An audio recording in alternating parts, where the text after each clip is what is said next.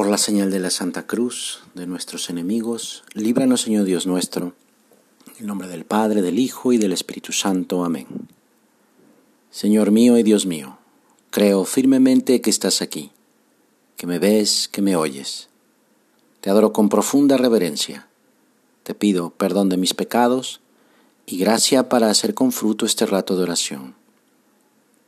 Madre mía Inmaculada, San José, mi Padre y Señor, Ángel de mi guarda, interceded por mí. Cada día la iglesia celebra un santo. El 12 de mayo es la fiesta del beato Álvaro del Portillo. Don Álvaro fue uno de los primeros fieles del Opus Dei y ayudó fielmente al fundador San José María Escribá. Tras el fallecimiento de San José María en 1975, fue elegido para sucederle al frente del Opus Dei. ¿Qué hace que don Álvaro fuera una persona tan excepcional declarado beato? No lo hizo el que fuera obispo, ni doctor en ingeniería, ni por su doctorado en derecho canónico. Fue declarado beato porque respondió con una generosidad excepcional y fidelísima a la llamada de Dios. En una ocasión dijo el Papa San Juan XXIII, tener honores sobre la tierra no vale nada, Tener dinero y riquezas vale menos todavía, y es una cosa peligrosísima. Ser santos y santificar a los otros, este es el colmo de la felicidad humana. Y esto es lo que importa sobre todo para la vida presente y para la futura. muchas personas aún piensan que, que la santidad es para unos pocos. En el Evangelio leemos el reproche cariñoso de Jesús a Marta, que estaba muy afanosa con los muchos quehaceres de su casa, y se quejaba porque su hermana María estaba sentada a los pies del Señor escuchando su palabra. Marta, Marta, le dice el Señor, tú te preocupas por muchas cosas, pero solo una cosa es necesaria. Lo único necesario es la santidad.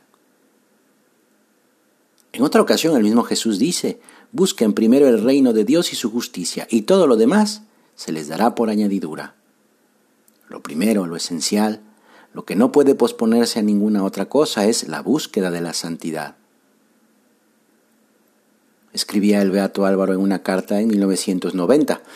Queremos pedir eh, estar metidos en Dios. Todo lo demás, salud, enfermedad, bienes, eh, estrecheces, éxitos, fracasos, son solo circunstancias relativas, ocasiones y medios para realizar lo que constituye nuestra más honda aspiración, vivir con Jesús. La búsqueda de la santidad es una cuestión personal, en el sentido de que nadie puede sustituir a cada persona en su encuentro personal con Dios. Y en el sentido de que no se puede buscar y encontrar a Dios si no se es a través de una verdadera relación desde nuestro interior con Jesús a lo largo de nuestra vida. Pero no hay que olvidar que la santidad está a nuestro alcance. Es cuestión de cumplir la voluntad de Dios.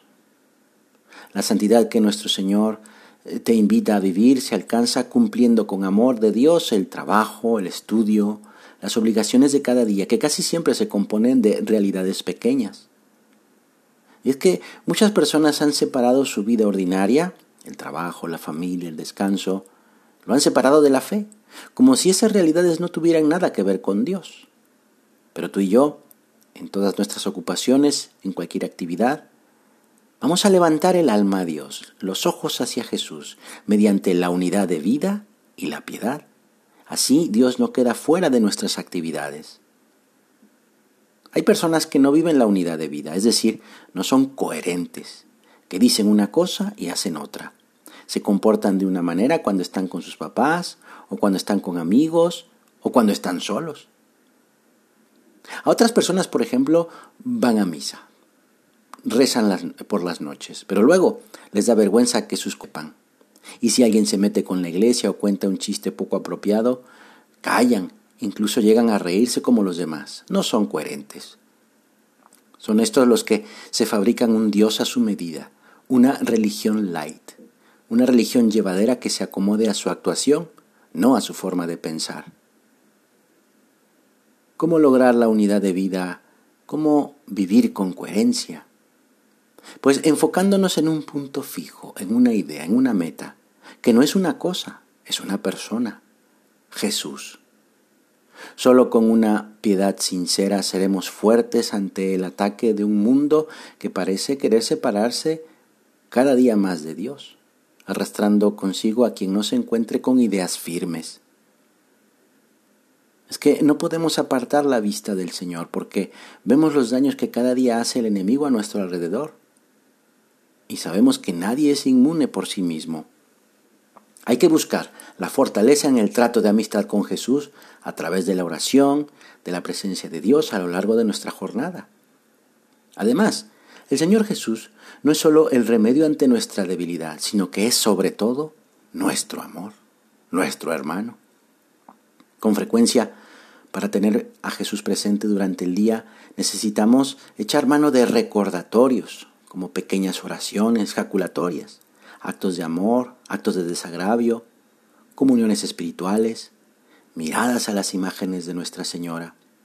Y también algunos medios humanos que nos recuerden que quizá ya ha pasado un tiempo en el que no hemos acudido a nuestro Señor, a la Virgen, a nuestro ángel custodio.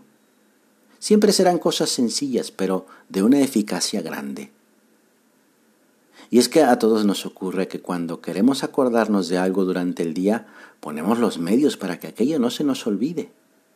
Si ponemos el mismo interés en acordarnos del Señor, pues nuestro día estará lleno de pequeños recordatorios, de pequeñas ideas que nos llevarán a tenerlo presente. Vamos pues a pedir ayuda a la Virgen que ha sido elegida por la Trinidad Santísima para ser la Madre de Dios. Y esto se lo pedimos en palabras del Beato Álvaro del Portillo. La Virgen, criatura excelsa, pero criatura como nosotros. La salvación comienza con la pequeña semilla que Dios echa en la tierra a través de la vida de una mujer sencilla que habitaba en un pequeño pueblo, pero que es la obra maestra del amor misericordioso de Dios, para que la imitemos tú y yo. Todo lo grande comienza siendo pequeño. Santa María, Madre nuestra, pide a Dios que nos haga santos.